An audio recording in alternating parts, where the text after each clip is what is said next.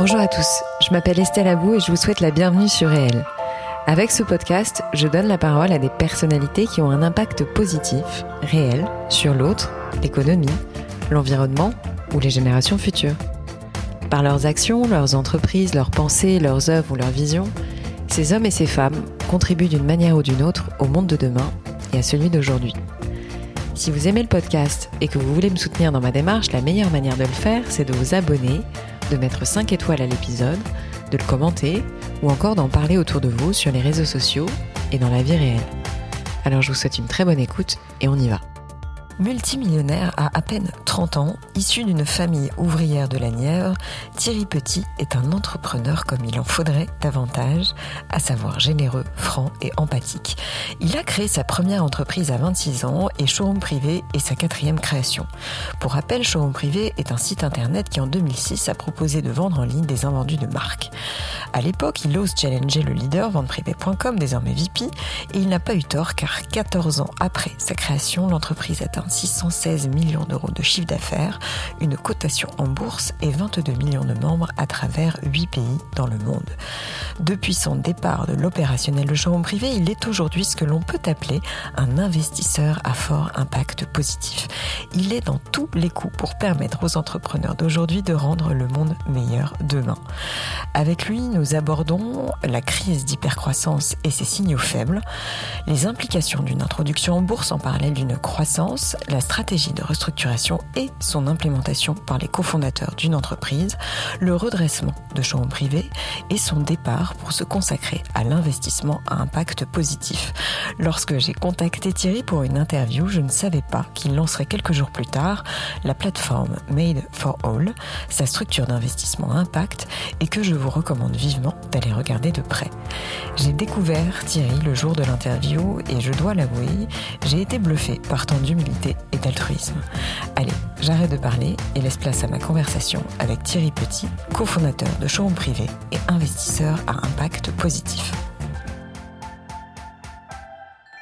Thierry Petit, merci beaucoup d'avoir accepté mon invitation dans mon podcast. Je suis euh, ravie de vous rencontrer, ravie d'échanger avec vous, euh, non seulement par votre parcours qui m'a beaucoup impressionné euh, et le virage à impact positif que vous prenez depuis quelques temps. Euh, mais sans plus tarder, je vais vous demander si ça vous ne dérange pas de vous présenter, autant euh, d'un point de vue euh, professionnel que personnel. Voilà. Ok, bonjour. Alors moi, je suis Thierry Petit. Donc en termes perso, j'ai 48 ans, j'ai trois enfants. Euh, je suis issu d'un petit village de la Nièvre, Ouais. euh, en Bourgogne. Et puis j'ai fait des études d'ingénieur télécom. Euh, et puis en faisant ces études, je me suis dit que finalement, j'avais pas du tout la fibre technique, parce Mhm. que moi, ce qui m'intéressait, c'était euh, de faire du marketing, plus du commerce. Et donc du coup, en sortant de cette école, ben, j'ai commencé à créer des entreprises.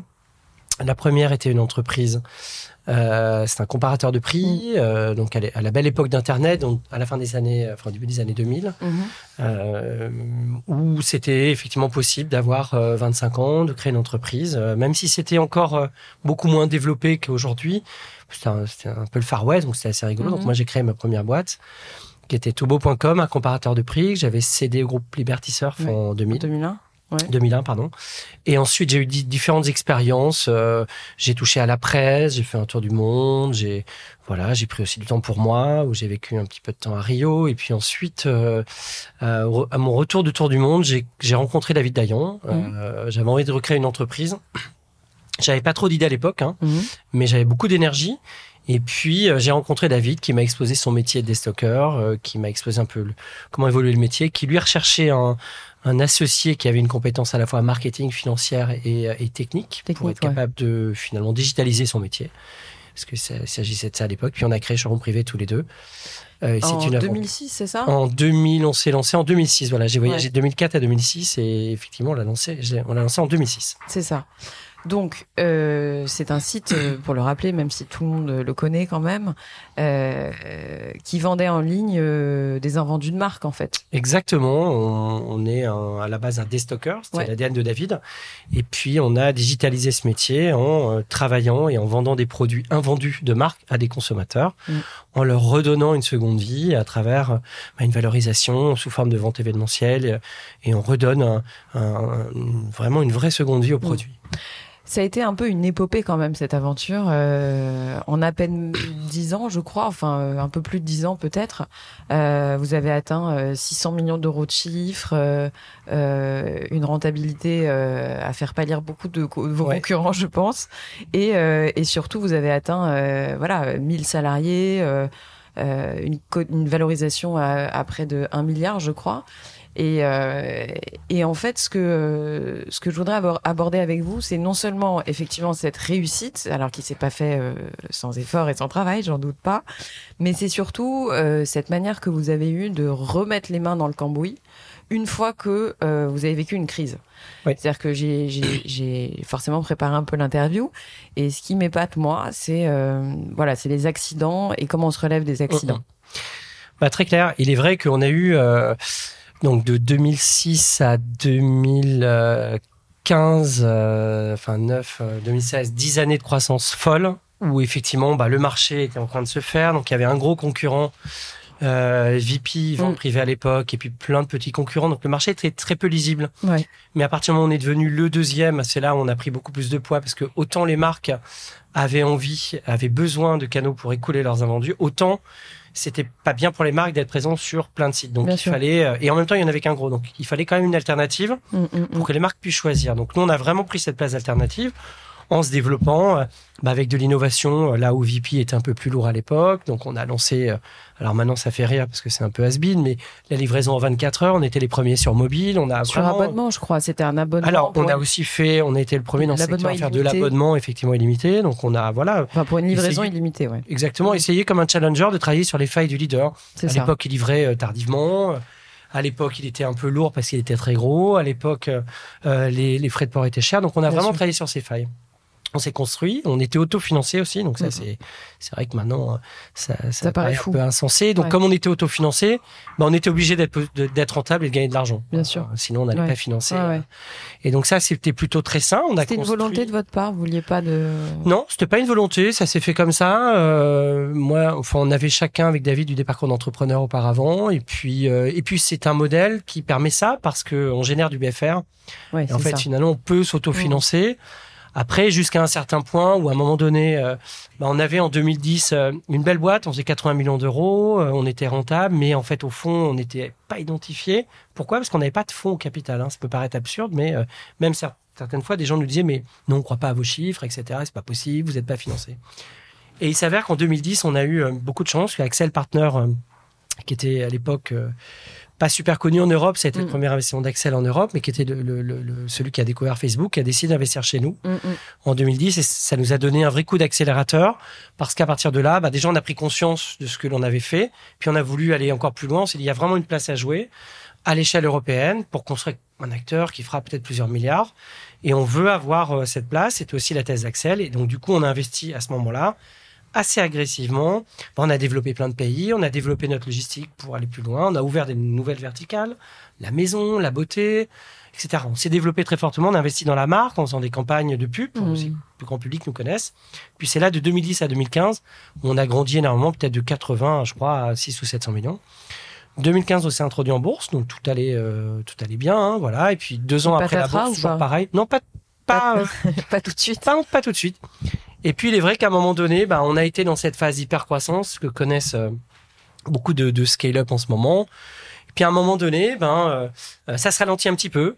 Et puis vous êtes par contre assez lourd en termes de coûts parce que du coup vous avez ouvert plein de pays, vous avez ouvert des grosses logistiques et puis vous avez fait des prévisions qui sont peut-être pas au rendez-vous. Donc c'est là où du coup votre structure de coûts pour lequel qui avait été toujours très euh, lean et très légère depuis le début était un peu lourde et il a fallu effectivement aborder cette crise donc une croissance plus faible.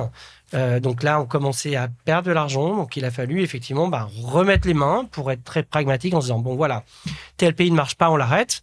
Euh, là, on est beaucoup trop lourd. C'est quoi toutes ces personnes qui ont été recrutées? Euh, Elles font quoi? Donc non, on va revenir. Euh, vous aviez pris un peu de comment dirais-je de distance avec l'opérationnel. Vous, c'est ce sentiment-là que vous éprouviez à l'époque, c'est-à-dire que oui. Euh, peut-être que vous avez euh, donc l'entreprise a grandi et de fait les cofondateurs en général s'éloignent un peu du terrain et donc perdent de vue le, la réalité. En fait, il y a deux sujets, c'est-à-dire qu'à la fois on avait nous on était très concentrés sur des aspects stratégiques acquisition d'entreprise. On a racheté une société en Italie, celle Ouais. Privati, beauté privée en France. Ça prenait du temps. Mm, mm. On a fait un gros deal avec euh, Steinhoff à l'époque, Conforama, et puis six mois après, Steinhoff a capoté en bourse à- en Afrique du Sud et donc en Allemagne. C'est une société sud-africaine. Et du coup, ça a été repris par Carrefour. Donc en 6-8 mois, on a fait tout un tas de choses stratégiques. Donc forcément, nous, Mm. on était là, Mm. mais beaucoup plus sur des sujets stratégiques. Et les cadres de l'époque euh, que l'on avait recrutés en fait pour vraiment driver l'opérationnel avaient pas forcément mis les bons garde-fous Ouais, pour nous alerter euh, d'éventuelles défaillances. Donc Mm. c'était vraiment les deux les deux sujets. D'accord. Et effectivement, euh, oui, euh, la leçon qu'on en a tirée, c'est que euh, bah, on n'était probablement pas suffisamment staffé, on n'avait pas forcément une finance aussi qui alerte, parce qu'on qui détecte un signal faible. Et puis on avait, on avait aussi quelque part, on, on était beaucoup plus tourné vers l'extérieur, l'equity story, racheter des boîtes, etc. Donc ça. se développer En qu'à l'intérieur Mm. structurer bien les dépôts pour être sûr que les stocks sont bien sont bien dans la bonne valeur, pour qu'il n'y ait pas de voilà mettre les bons outils pour grandir. Et c'est vrai qu'on s'est concentré beaucoup plus sur la partie euh, développement que sur la partie euh, gestion, et ce qui a été effectivement problématique bah, quand on quand on a grandi et quand euh, on a connu cette crise. Hmm. C'est intéressant euh, de justement de savoir qui est capable d'alerter sur des signaux faibles, comme vous dites, euh, d'avoir les bonnes personnes. Alors, je ne sais pas si c'est une question d'organisation ou de personnes, mais euh, parfois les deux. C'est beaucoup les deux parce que vous savez même. euh, C'est du reporting. euh, On avait à l'époque mis des cadres qui étaient censés effectivement euh, en qui on avait confiance et donc on avait donné un peu, on va dire les, les clés hein, sur Mhm. l'opérationnel parce que si vous êtes là toujours, vous allez euh, les castrer ou pas les laisser s'exprimer. Et puis il est vrai que du coup, euh, on avait quand même des signaux qui revenaient des. Je pense que l'erreur qu'on a commis, c'était là de salariés qui étaient là depuis très longtemps, mais en même temps on se disait euh, bon. Ils vont pas contourner ces cadres parce que voilà, donc on leur disait mais attendez, euh, voyez avec telle, telle ou telle personne qui gère ça. Hmm. Mais on a des choses qui remontaient quand même. On n'a pas prêté assez attention parce qu'on se disait, bon, ces personnes qui étaient là n'aiment Ouais. pas le changement, donc voilà. Mais en fait, on aurait pu quelque part le voir. C'est, je pense, que c'est l'erreur qu'on, qu'on- qu'on a fait. Donc ça, c'est en termes d'organisation. Je pense que c'est toujours important de rester, euh, euh, en fait, très, euh, très à l'écoute de tous vos collaborateurs et quel que soit euh, Le l'endroit où. Mm. Je vous donne un, un exemple qui est très caractéristique. On avait un patron logistique à l'époque qui nous avait fait des très beaux schémas, euh, un peu consultant, en nous disant voilà, on va organiser les flux de transport de telle ou telle façon entre les entrepôts à telle heure, parce que ça va nous faire gagner euh, tant de millions d'euros par an avec des, des tableaux savants et tout. Mhm. Donc ça, si vous voulez, c'est la partie un peu de la personne qui réfléchit à, à 3-5 ans. Puis en même temps, il y a la personne qui remplit le camion dans votre dépôt, que vous connaissez depuis le départ, qui vous dit ah Monsieur Thierry, euh, c'est bizarre parce qu'au début vous me disiez de remplir le camion à fond, et là, euh, des fois, les camions ils partent vides. Ah. Vous voyez, donc c'est Hmm. Et la, la- la réalité entre la personne qui va faire son plan stratégique, qui est très séduisant sur le papier, Bien sûr. et puis le terrain, mais sûr. vous écoutez peut-être pas assez. Donc Mmh. ça, je pense, c'est l'erreur qu'on a Mmh. qu'on a vécue. Euh, c'est intéressant de vous entendre là-dessus parce que quand on, quand j'ai pu, euh, quand j'ai écouté certaines de vos interviews, on a l'impression que euh, la crise est arrivée à cause de l'introduction en bourse, ce qui est pas forcément le sujet finalement. Non, alors l'introduction en bourse, Ça non, non, c'est pas cause parce que l'introduction en bourse nous a servi euh, énormément aussi. Donc je vais pas cracher sur quelque chose qui nous a servi. Là, c'est sûr que ça a été une période euh, depuis deux ans moins agréable, mais ça a été aussi, ça nous a permis de faire un beau deal Bien avec. Steinhoff, un beau deal avec Carrefour, ça nous a permis de faire des acquisitions, ça nous a permis d'engager des gens euh, parce qu'on avait du capital. Enfin, bon, ça nous a permis plein de choses positives. Donc ce sera assez facile de dire que c'était pas bien. Par contre, la bourse nous a emmenés euh, dans un schéma de croissance. C'est ça. Euh, et, euh, et effectivement dans un schéma où il fallait délivrer ce que l'on avait promis au marché. Ouais. Je pense qu'on a promis énormément de choses de façon très précise. Et je pense que c'est l'erreur aussi qu'on a faite. Et quand on n'a effectivement pas délivré ce qu'on avait promis, ben on a eu très vite des Mm. sanctions. Hmm. Euh, et je pense que la bourse, je pense que c'est un élément quand même important parce qu'à la fin aussi c'est une possibilité de sortir hein, des investisseurs et donc Mm, de mm. rester maître hmm, de votre entreprise avec un, Bien sûr. avec un capital réduit. Donc, c'est aussi très intéressant. Vous pouvez faire des acquisitions. Enfin, c'est un, un modèle très vertueux. Mais on a peut-être trop focalisé sur ce schéma de croissance et on aurait dû, à mon avis, à l'introduction, dû être plus sur un, sur un schéma euh, Ouais. peut-être plus raisonnable, expliquer ce qu'on faisait, euh, donner plus de pédagogie parce que, assez étonnamment, euh, bah, les gens connaissaient très peu ce modèle. Parce voilà, donc, Oui, et puis le temps de la bourse n'est pas le temps de l'entreprise. Non, le temps de la bourse, il faut Ouais. pas raisonner au trimestre. On a pu le faire. Et du coup, les équipes se sont collées à, à effectivement ce temps, Ouais. se sont collées à cette stratégie. Donc, du coup, bah, notre directeur financier, par exemple, était beaucoup plus préoccupé par le truc à trois mois. Hmm.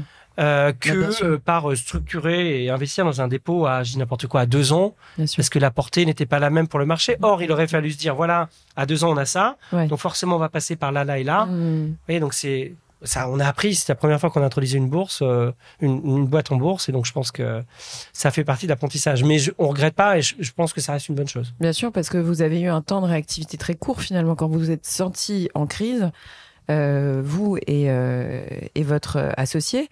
Vous êtes parti euh, presque au combat en vous disant. Ouais, on a mis euh, deux ans quand même. Hein. oui, on a mais mis bon, deux ans à La redresser. réactivité Oui. a été quand même relativement rapide. Il y a des gens qui se laissent un peu porter par la crise, enfin pas porter, mais qui voient pas le, le truc arriver vraiment euh, trop rapidement. Et euh, même si vous avez mis deux ans, euh, ça vous embête de revenir sur cette période? non, Alors pas dans les, Non, dans non, les non. détails, mais Bah. juste stratégiquement, comment vous avez, voilà. euh, Stratégiquement, on est revenu. Alors déjà, on s'est séparé quasiment d'intégralité du Comex de l'époque. ouais. On a repris en direct un certain nombre de postes stratégiques. Euh, donc, En direct vous deux, c'est-à-dire avec Ouais, euh, ouais, votre ouais. associé. donc la finance, euh, les opérations, notamment le commerce, à peu près, qui avait vraiment failli pendant cette Mm. période, et dans lequel il fallait aussi des garde-fous. Il n'y avait pas assez de garde-fous. On a ensuite très vite recruté un nouveau directeur financier qui, pour le coup, euh, qui est toujours là, qui est François Lecassano, qui est DG maintenant de l'entreprise, qui lui était à, à l'époque directeur financier de Jiffy. Donc euh, Jiffy, c'est 2 milliards d'euros, je crois, de chiffre, 200 millions de chiffre d'affaires, avec des tout petits chiffres d'affaires. Ouais. Donc, ça veut dire que lui était très concentré, pour le coup, à l'inverse Mm, de l'ancien, mm, sur l'interne. mm, mm, mm. Lui, on lui a demandé effectivement de mettre les garde-fous, un contrôle de gestion très fort. Puis après, on s'est attelé à 10 chantiers stratégiques avec mon, mon, mon associé. Donc, il y avait un chantier sur la qualité, il y avait un chantier sur comment réduire les délais, enfin vraiment des chantiers strat avec des ateliers hyper réguliers. Et ces ateliers, ce qui était intéressant, c'est que on incluait à la fois des managers qui étaient directement reliés, mais en même temps des gens qui pouvaient être à 5 ou 6 niveaux de nous, mais qui avaient un rôle dans le chantier. Ce qui nous a permis, pendant cette phase, parce que finalement, on ne voyait pas qui avait dessous, Ouais. notre, Ouais. bah, d'aller beaucoup plus loin et de, et de voir euh, régulièrement une centaine de personnes dans l'entreprise. Bien sûr. Donc ça, ça a été très vertueux, avec un rythme et un peu- Mm. une prise de décision très rapide. Mm, mm, mm. Donc voilà, donc après, on a pris des décisions aussi très dures, euh, très vite. Ça, c'est parfois pas simple. Ce pays, on le coupe, ce pays, on le coupe, ce pays, on le coupe. Ouais. Euh, ça, ce type de vente, on ne le fait plus parce que, OK, ça fait du chiffre d'affaires, mais en marche, c'est dégueulasse. Ouais, ouais, ouais. Donc voilà, ce dépôt sur lequel euh, que l'on avait projeté à trois ans, c'est trop d'investissement, trop de risques. On l'arrête. Quitte à payer un million pour l'arrêter parce qu'on s'est engagé, mais on l'arrête. On a pris beaucoup, beaucoup de décisions comme ça qui n'ont pas eu un effet tout de suite parce que ben, déjà quand vous vous séparez de personnes, bah, ça prend du temps et puis après le temps de trouver les nouvelles, etc. Euh, mais euh, pendant un an, ça a été vraiment euh, les mains et puis on a commencé à sentir les effets bah, fin 2020 euh, où on avait une structure très légère, un truc, on avait une bonne visibilité, des bons outils, un directeur financier qui avait pris la main, qui avait mis en place un super contrôle de gestion, on avait une, une vision extrêmement précise de ce que rapportait chaque vente en termes de marge, non pas en termes de chiffres. Mhm. Et ça, c'est un point essentiel. Nous- on peut se dire comme ça, on arbitrait beaucoup mieux. On arbitrait à la marge et plus au chiffre d'affaires. Mm. Et, ça, avant. Ah, bien, bien. Et donc voilà, et on a bossé euh, comme des chiens pendant deux ans. Et puis après, voilà, le, le Covid est arrivé, donc sur une structure très saine, euh, beaucoup d'activités, euh, structure très saine, et tout est parti très vite. Juste l'idée en fait Ouais. de ce plan de restructuration, parce que c'est un plan de restructuration, il- Oui. il, vous est venu de vous deux ou vous êtes entouré de gens Non, non, tous, deux, tous les deux. Tous les deux, parce qu'on s'est dit... euh, Par pure connaissance de votre entreprise en Ouais. fait. On- exactement. On a on n'a plus rien fait de stratégique. Euh, Ouais. D'ailleurs, euh, voilà, maintenant il faut se poser des questions, mais globalement, on s'est dit on va se concentrer. Qu'est-ce qui va pas? Là où c'est défaillant. Donc il y avait une défaillance sur la finance, sur les outils de suivi. Il y avait une défaillance euh, sur le commerce. On s'était un peu endormi. On n'avait pas de marque nouvelle. Une défaillance sur les opérations. On avait vu trop large, trop de coûts. Donc et on s'est vraiment consacré. On est rentré dans les sujets. Comment c'était séparé du Comex? Bah du coup, on, on voyait les managers qui étaient en dessous, en dessous. Donc euh, Mm. non, non, on a vraiment mis les mains, euh, établi un plan. euh, Et j'ai vu que euh, donc après cette période-là, donc c'était oui c'est ça premier semestre 2020. euh, Ça. vous redevenez, enfin vous a- vous atteignez la cinquième place de site euh, de mode en termes de part de Euh, marché, c'est ça ouais, ouais, je crois. Il y a eu plusieurs classements, donc j'ai pas. Ouais. Mais c'est ça, je crois, ouais. Mais on va dire que vous êtes juste derrière euh, Vinted, euh, qu'on connaît tous. Vous avez, je crois, remboursé votre prêt garanti par l'État. Alors oui, on l'a remboursé De 35 millions d'euros. post-Covid, c'est-à-dire que effectivement, alors attendez, parce que je sais, avec ce Covid, on sait jamais. Ouais, on oublie les 2020, euh, 2021. euh, ouais, donc 2000, c'est ça, 2021, on a remboursé notre prêt en 2021. Et donc, vous affichez des résultats euh, exceptionnels, finalement. Ouais, très bon. Ouais. Ouais, très bon. Donc, parce euh, que du coup, structure très saine. Mm. Euh, structure saine, euh, très bien pilotée. Mm, mm. Euh, notamment euh, des choses à risque comme les achats fermes ou qui ont pu nous mettre un peu mal dans le passé, les opérations. Bonne équipe de management qui est à la fois une équipe qui a de la vision, mais en même temps qui est dans le quotidien. Mm, Ça, c'est mm, très important. Qui pas juste sur, un- sur des slides à trois ans. Donc, des gens qui sont dedans, dans une connaissance précise de leur métier. mm, mm. Euh, et puis, du coup, aussi un sursaut euh, lié au Covid hein, qui nous Bien a sûr. fait vraiment gagner les parts de Mm, marché très vite. Mm. Donc, oui, plutôt tous les signaux sont allumés, sont alignés pour, euh, pour euh, dégager de bons chiffres. Et qu'est-ce que vous vous dites Hiring for your small business? If you're not looking for professionals on LinkedIn, you're looking in the wrong place. That's like looking for your car keys in a fish tank. LinkedIn helps you hire professionals you can't find anywhere else, even those who aren't actively searching for a new job but might be open to the perfect role. In a given month, over 70% of LinkedIn users don't even visit other leading job sites. So start looking in the right place. With LinkedIn, you can hire professionals like a professional. Post your free job on linkedin.com/people slash people today. À ce moment-là Euh, Vous, personnellement Bah, moi dites, personnellement, moi personnellement, je me suis dit voilà, j'ai, ça fait 15 ans. Mm. Euh, j'avais des envies de faire d'autres choses Mhm. depuis un certain temps. Euh, je faisais déjà d'autres choses en parallèle. euh, Euh, Oui, oui, on va en parler. Je me suis dit c'est le temps d'y voilà, je, en l'occurrence, je ne serais pas parti tant que la boîte allait mal. Il était important Ouais. important pour moi de la redresser. Ouais. La redresser, ça veut dire lui redonner une trajectoire de croissance, la mettre en table avec une bonne équipe de management et générer du cash. Euh, Et surtout qu'elle puisse rouler sans vous. et qu'elle puisse rouler sans moi. Ouais. Voilà.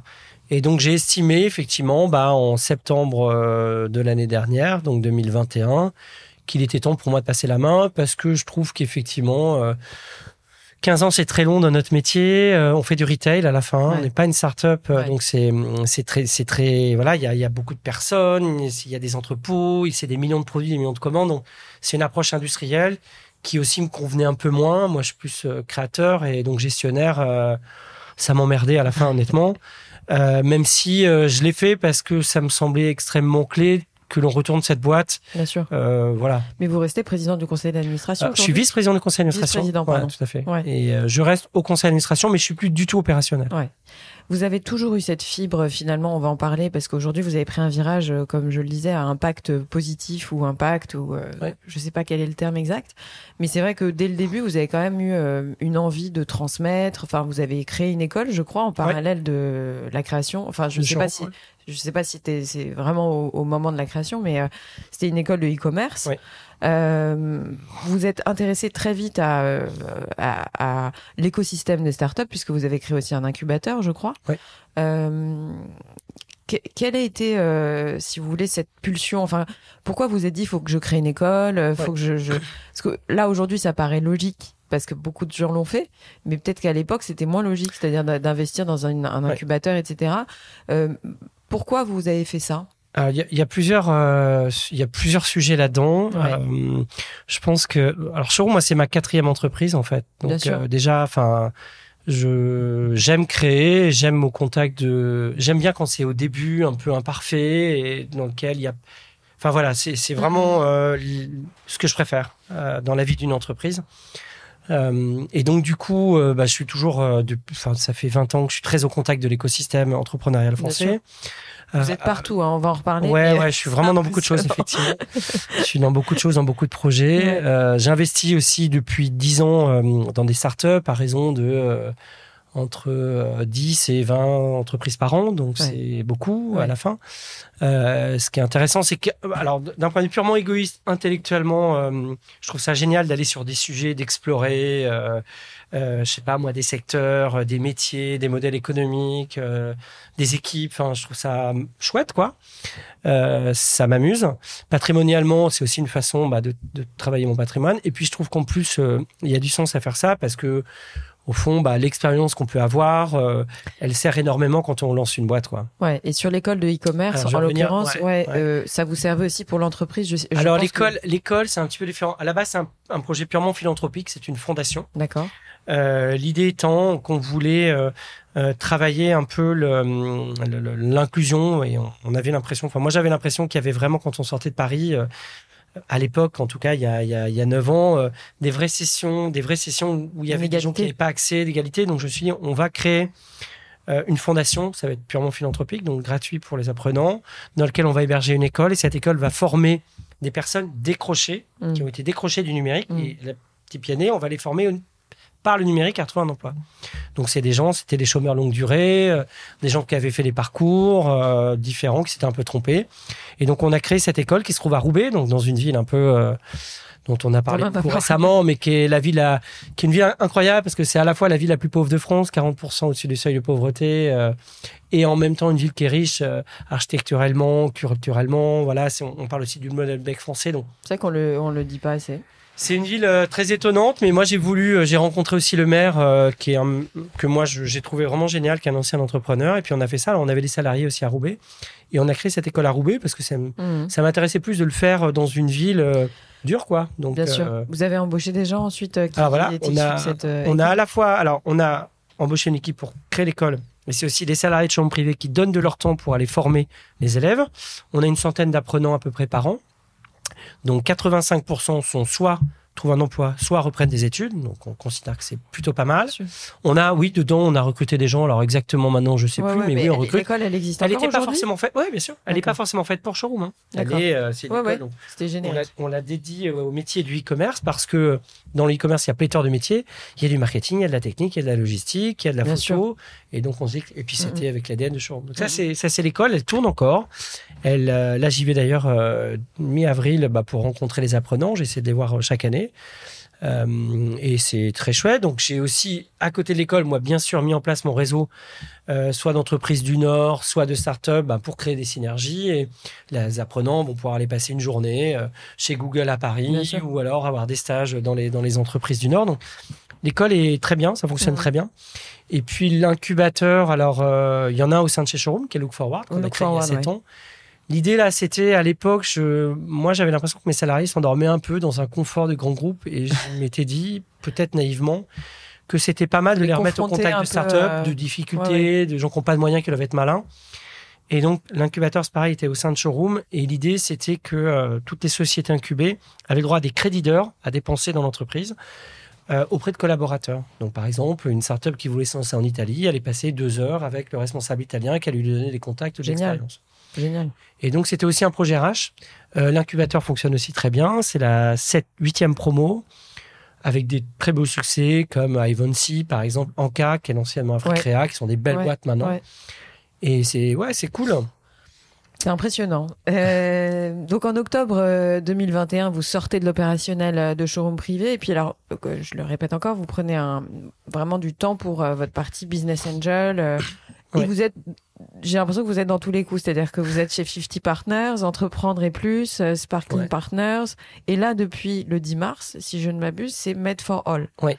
Euh, donc c'est à la croisée de l'investissement et de la philanthropie, c'est une, stru- une structure d'investissement, mais c'est également euh, ce qu'on appelle un fonds de dotation. C'est ça. Est-ce que ça vous embête de nous en parler Non, un non. peu euh, Justement, Non, ce, double, ce double aspect qui est intéressant parce que finalement, j'ai entendu parler de fonds impact. Il y en a déjà euh, Ouais. quelques-uns, mais là, il- il- voilà, c'est ce double double visage qui est intéressant. Ouais, tout à fait. Alors, euh, alors c'est vrai qu'il y a, il y a beaucoup de projets que je, dans lesquels je suis associé et que je fais avec euh, des associés, 50 Partners Ouais. par exemple, le Galion, on vient de lancer un le fonds, Galion. Sparkling qui est un incubateur, et, et plein d'autres, vous les avez cités, euh, et des startups en direct, comme Back Market ou encore Store par exemple. Mm, mm.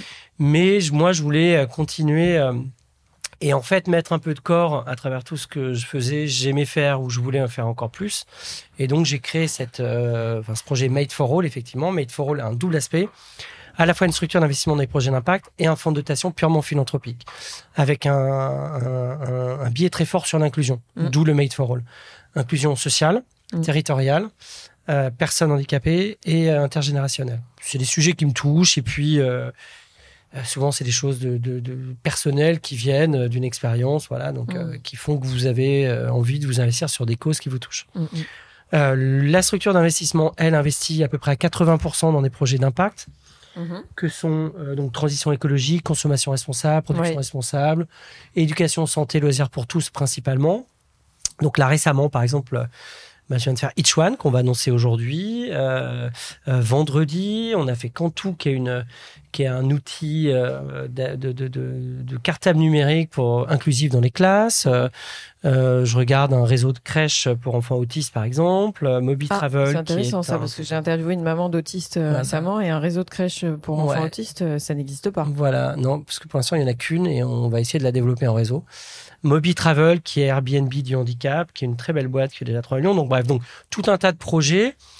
Euh, qui, euh, dont j'attends quand même. Alors, j'attends peut-être pas forcément que ce soit des licornes, mais j'attends que ce soit des sociétés qui puissent euh, vivre par elles-mêmes. Mmh.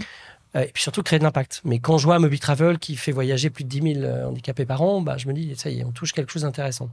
Donc ça, c'est la, la, projet impact. Alors, je me garde quand même, parce que je veux pas être un ayatollah non plus, 20-30% d'investissement dans des projets autres, mais dans lequel j'attends soit qu'il y ait une femme fondatrice, ou soit un, un, partage équitable du, de l'actionnariat entre les salariés. Ah, d'accord. Donc là, par exemple, j'ai investi récemment dans Joli Moi, qui est une structure, euh, voilà, Isabelle Rabier, parce que pour ces raisons-là. À côté de ma structure d'investissement, alors je dis structure d'investissement parce que je suis le seul à financer. Je dis pas fonds d'investissement parce que fonds, euh, fonds, souvent c'est plusieurs personnes et des LP qui. La structure, c'est que moi. Vous investissez sur que mon patrimoine. Sur votre patrimoine. Exactement, tout à fait. Et à côté, j'ai la structure, c'est le fonds de dotation, où là, c'est purement philanthropique. Euh, et ce que je fais déjà depuis des années, mais j'ai voulu mettre un peu plus de sens à une équipe. Euh, où là, je vais financer, bon, par exemple, une association euh, qui aide les, réfugiés à Saint-Clour comme Pierre Claver, euh, le village des enfants extraordinaires, qui sont des lieux dédiés aux enfants handicapés, fait par Emmanuel Sioui. donc, tout un tas de projets comme ça, mais aussi j'essaie d'avoir parfois des interactions entre les deux. Par exemple, Moby Travel, euh, dans lequel j'investis via ma structure d'investissement, pourrait avoir besoin d'une étude pour quelque part aider sa mission à inclure plus de personnes handicapées dans le tourisme. Ça, c'est plus le fonds de dotation qui va financer l'étude. D'accord. Voilà. Euh, quand euh, cet argent, vous, enfin, ma question est un peu directe, mais à partir de quel moment on se dit à un niveau de fortune atteint, j'investis, je réinvestis, etc. C'est-à-dire que j'ai un peu le sentiment qu'aujourd'hui, euh, beaucoup le font, mais en tout cas pas avec la même vision que vous, euh, qui est assez rare finalement, et euh, tout à votre honneur. Mais voilà, je trouve que la démarche de se dire, plutôt que de dormir sur mes millions, je vais les réinvestir, etc., qu'est-ce qui vous motive vraiment? Bah, Moi, je pense que je suis, je suis loin d'être le seul, en fait. Hein, quand même. Vous voyez, un oui, oui, par exemple, bien sûr, il y en a pas mal. Tout son Non, en fait, bah, il y a plusieurs choses. C'est que déjà bah, j'ai bientôt 50 ans, puis euh, j'imagine qu'on se pose des questions. Euh, euh, j'ai effectivement très bien gagné ma vie et je, j'aurais envie de dire c'est presque trop. Enfin, on peut pas dire ça, mais moi je viens d'une famille ouvrière, donc je peux aussi mm. vivre avec très peu de choses, de mm. moyens. j'aime bien mon confort et tout, mais je me dis que ça doit être un peu utile. Et j'ai pas forcément envie que tout cet argent aille comme ça, mes enfants sans rien, et mm. qu'ils apprennent pas ce que ça veut dire le travail. Donc voilà, donc, et j'ai pas non plus envie de les mettre. Euh, enfin voilà, c'est pas. Simplement, je me dis, ben, euh, dans ce beaucoup trop, je vais en prendre une partie pour essayer de financer des causes qui m'intéressent, pour essayer de financer les entrepreneurs, mais aussi pour me faire plaisir. Hein. Je mmh. regarde des, des choses. Euh, par exemple, je regarde, j'adore le tennis, un tournoi de tennis à racheter. Vous voyez, je suis pas non plus ayatollah de l'impact, mais sais, je ce sais, que je veux dire, c'est que je, je considère que ça sert à rien, effectivement. comment dire, de, de, au moment d'être dans la tombe, vous savez, et, de se dire ah, on les emporte ah, bah, pas avec nous. J'ai tout ça, enfin ça sert à rien en fait. Donc je me dis plutôt faisons nous, on, fait profiter les proches, on en fait profiter aussi euh, des entrepreneurs qui ont des super beaux projets, qui ont des belles visions, qui ont des belles missions, et encore plus d'entrepreneurs impact parce que je trouve que parfois, euh, moi j'ai plus envie, j'ai pas envie de financer. Euh, c'est des, des, des, gars qui sortent d'école de commerce, qui ont des égaux grands comme ça, et qui se disent qu'ils veulent révolutionner le monde et qui pensent qu'il y a un truc purement capitalistique. Alors, ok, très bien, mais ça, ça m'intéresse plus. Donc mm. voilà. Mm. Où j'en suis, je sais pas si c'est les 50 ans ou autre, mais. Non, non, mais c'est intéressant de euh, vous entendre là-dessus parce que je. C'est aussi beaucoup d'entrepreneurs quand même. Et, et je suis peut-être partie des bons réseaux. Je trouve par exemple chez Fifty Partner, qui sont vraiment mes, mes, mes potes, de, voilà, avec qui on a créé un incubateur impact. Il y a beaucoup d'entrepreneurs comme ça. C'est pas par contre forcément ceux qui parlent le plus. Ouais, et ceux qu'on voit le plus. Ils sont discrets. C'est ça. discrets. Euh, quel regard euh, vous portez aujourd'hui sur le secteur que vous connaissez parfaitement, à savoir la seconde main, enfin la mode au sens général? Ma question est un peu bateau, mais quand même, ça m'intéresse de vous entendre là-dessus. C'est vraiment euh, voilà, on est euh, entre le mass market, euh, les grosses machines, euh, les très très gros retailers, et finalement un marché qui commence à émerger, la seconde main, etc.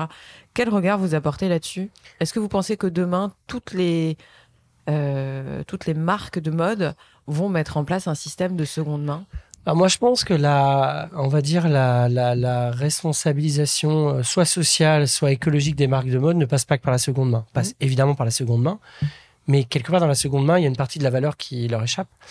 Euh, ça passe pas, ça passe par euh, des fibres, par exemple. Il y a tout un tas de startups qui travaillent sur des fibres euh, de vêtements responsables. Ça va être par une localisation de la production plus proche. Ça va être beaucoup plus de normes et d'éthique dans la façon de produire. Ça va être donc donc il y a quand même aussi? Est-ce que c'est produire moins?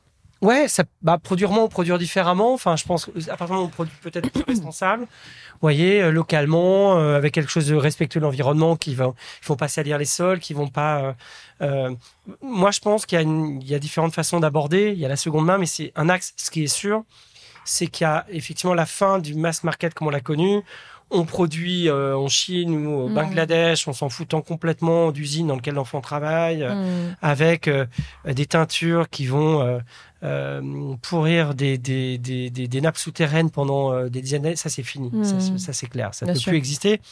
Et donc quelque part, il y a tout un tas de sujets là-dedans. Il y a aussi la réinvention euh, quelque part des points de vente. Est-ce qu'on a besoin d'autant? Est-ce qu'on a C'est des sujets qui sont hyper intéressants. Et je parle pas de sujets encore plus futuristes, par exemple comme les. J'ai vu ça moi en Silicon Valley sur des sur des imprimantes 3D, alors qui valent plusieurs millions de dollars à l'époque, mais on sait que dans 15 ans, ça vaudra, sera accessible, qui sont capables de faire de la fibre. Et donc, en gros, plutôt que d'aller acheter votre godage chez Nike, bah, vous allez la fabriquer vous-même. Et mais avec le même rendu. Incroyable. Et donc quelque part, euh, Nike plutôt que de vendre des godasses, peut-être avec ce modèle, va travailler plus sur des modèles de licence. Enfin, vous voyez, ça c'est encore plus futuriste, mais mais ça peut être ça. Enfin, ce que je veux dire par là, c'est que les marques, euh, je pense qu'effectivement, il y a eu toute une tendance très forte sur euh, l'ultra consommation, le mass market. Ça, ça ne passe plus. Bien sûr. Et je pense qu'il y a encore plus porté par par les générations actuelles. Mm-hmm. La seconde main a trouvé très vite un essor parce que c'est quelque part plus simple que de produire des nouvelles fibres relocalisées. Mais je pense que c'est un mouvement de, un mouvement de fond qui va se passer chez les marques. Quel conseil euh, vous donneriez? Encore une fois, c'est une question bateau, mais, j'aime bien savoir quand les, premiers trucs qui sortent comme ça, c'est euh, ou peut-être le meilleur conseil qu'on vous a donné quand vous étiez euh, en pleine crise. Euh, prise de décision euh, très rapide, mm. euh, très courte. Mm. Donc ça c'est hyper important, c'est-à-dire que on n'a pas le temps de faire des business plans, de d'attendre trois mois qu'un truc en attendant deux. Faut être rapide. Faut être très rapide, quitte à faire des conneries, mais au moins c'est décider très mm. vite. Et en plus les gens, je trouve, attendent de vous dans ce moment-là que vous décidez très rapidement. D'accord. Ça peut être de l'intuition, ça peut être, mais il faut y aller. Voilà. Votre dicton préféré Est-ce que vous avez un dicton préféré? Euh, Ouais, moi j'aime bien, j'aime bien une phrase d'un, je sais plus si c'était Aristote d'ailleurs ou tout, mais c'est changer euh, non pour ne plus être, mais pour devenir ce qu'on n'est pas encore. Ça, je trouve que c'est toujours chouette parce que le changement, on en a toujours peur, mais en fait, euh, Très vrai. c'est mieux de se dire que c'est voilà. Mm. je finis toujours mes interviews par les mêmes questions. Est-ce que vous auriez un coup de cœur récent? Ça peut être, je sais pas, un livre, une série, une chanson, euh, euh, une entreprise peut-être éventuellement, un projet, euh, un voyage. Ouais, alors c'est assez marrant, mais j'ai eu un gros coup de cœur, absolument rien à voir dans, dans, tout sur le sur le doc sur Orelsan de ah Prime où j'ai sur Amazon Prime. Alors je, je connaissais bien, enfin j'aimais bien Orelsan et je suis rentré dans ce doc, je l'ai fait en une nuit. j'ai adoré aussi ce que ça raconte je l'ai pas vu encore. Sur quelque part, euh, des gars complètement loose depuis 20 ans et qui montent tout en haut, qui redescendent aussi après la, toute la polémique et qui euh, et qui reviennent. Toute une histoire d'amitié extrêmement forte avec ce frère qui est sûr que euh, euh va devenir quelqu'un et filme depuis 20 ans. Enfin, je, tout est dingue. C'est une super belle histoire d'amitié et de famille. c'est très sain. Enfin voilà, je. Je vais le regarder. Voilà. Un coup de gueule éventuellement? Ça, ça peut être global, hein. c'est pas uniquement. Euh, ouais, un coup de gueule, moi je trouve c'est sur la, la. Moi vraiment, je, je n'en peux plus des de la mégalomanie de certains euh, entrepreneurs sur LinkedIn qui vont euh, passer des plombes à raconter tel ou tel truc, mais en fait, franchement, on s'en fout, quoi. on s'en fout, on s'en tape. Et c'est juste ça, juste leur dire, mais on s'en tape de Bah, ce que c'est tu as beaucoup de fait, culte machin. de soi en fait. C'est le culte de ça, soi. moi, ça me saoule. C'est le culte de la Et- et personne, c'est- je fuis vraiment ce type de d'entrepreneur. Et- c'est- à la rigueur, euh, c'est pas grave parce que c'est comme une toute petite partie. hein, attention, euh, entrepreneurs. Je trouve que la plupart ont des bonnes valeurs, mais franchement, j'en peux plus, quoi. Mm. Ça me fatigue. Hmm, je comprends. Euh, Est-ce que vous avez un regard sur la France euh, particulier, une vision euh, de notre pays, quelque chose que vous, nous- vous voulez nous dire Bah, je sais pas, moi, je suis très là-dessus. Je... Mais c'est pas politique à chaque non, fois. non, mais sans être politique, ouais, je trouve qu'on est qu'on a qu'on a un chouette pays et qu'on a toujours un peu tendance à oublier qu'on a un chouette pays, à, à dire que ça va pas. euh. Hmm. voilà, je trouve qu'en ce moment la question, elle est pas vraiment. Enfin, je pense que le contexte, euh, cette crise sanitaire et l'Ukraine, qui moi m'a vraiment beaucoup. Enfin, je pense, Mm. plein de gens beaucoup touché. Euh, je sais pas, moi je me dis qu'en France, il y a des gens. Moi, mes parents, par exemple, ma mère m'a dit, elle m'a appelé toute contente parce qu'elle va prendre dans son petit village des réfugiés ukrainiens. Elle se pose pas la question de la difficulté, de se dire. Et je lui dis, Mm. maman, mais tu sais, tu vas devoir. Oui, mais c'est pas grave, je parle pas, mais on se débrouillera. Et je me dis, putain, mais il y a des gens comme ça en France et euh, et c'est cool, quoi. Thierry, merci beaucoup. Est-ce que vous voulez Merci. ajouter quelque chose éventuellement? Je ne non, sais pas. non. euh, Mais merci en tout bien. cas pour notre Merci à échange. Et à bientôt. Merci. Au revoir. Voilà les amis, c'est la fin de cette interview, j'espère qu'elle vous a plu. Si c'est le cas, n'oubliez pas de partager l'épisode via les plateformes d'écoute comme Acast, Apple Podcast, Spotify ou votre application de podcast préférée. Le partage et la notation du podcast sont super importants pour moi, donc je compte sur vous pour mettre des étoiles et des commentaires là où c'est possible. Pour vos suggestions d'invités, n'hésitez pas, je suis joignable sur le compte Instagram du podcast, Réel Podcast.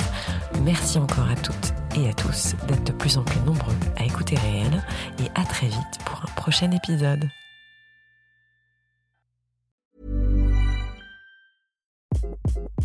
Hi, this is Craig Robinson from Ways to Win, and support for this podcast comes from Invesco QQQ, the official ETF of the NCAA. Invesco QQQ is proud to sponsor this episode and even prouder to provide access to innovation for the last 25 years. Basketball has had innovations over the years too. We're seeing the game played in new ways every day. Learn more at Invesco.com slash QQQ. Let's rethink possibility. Invesco Distributors, Inc.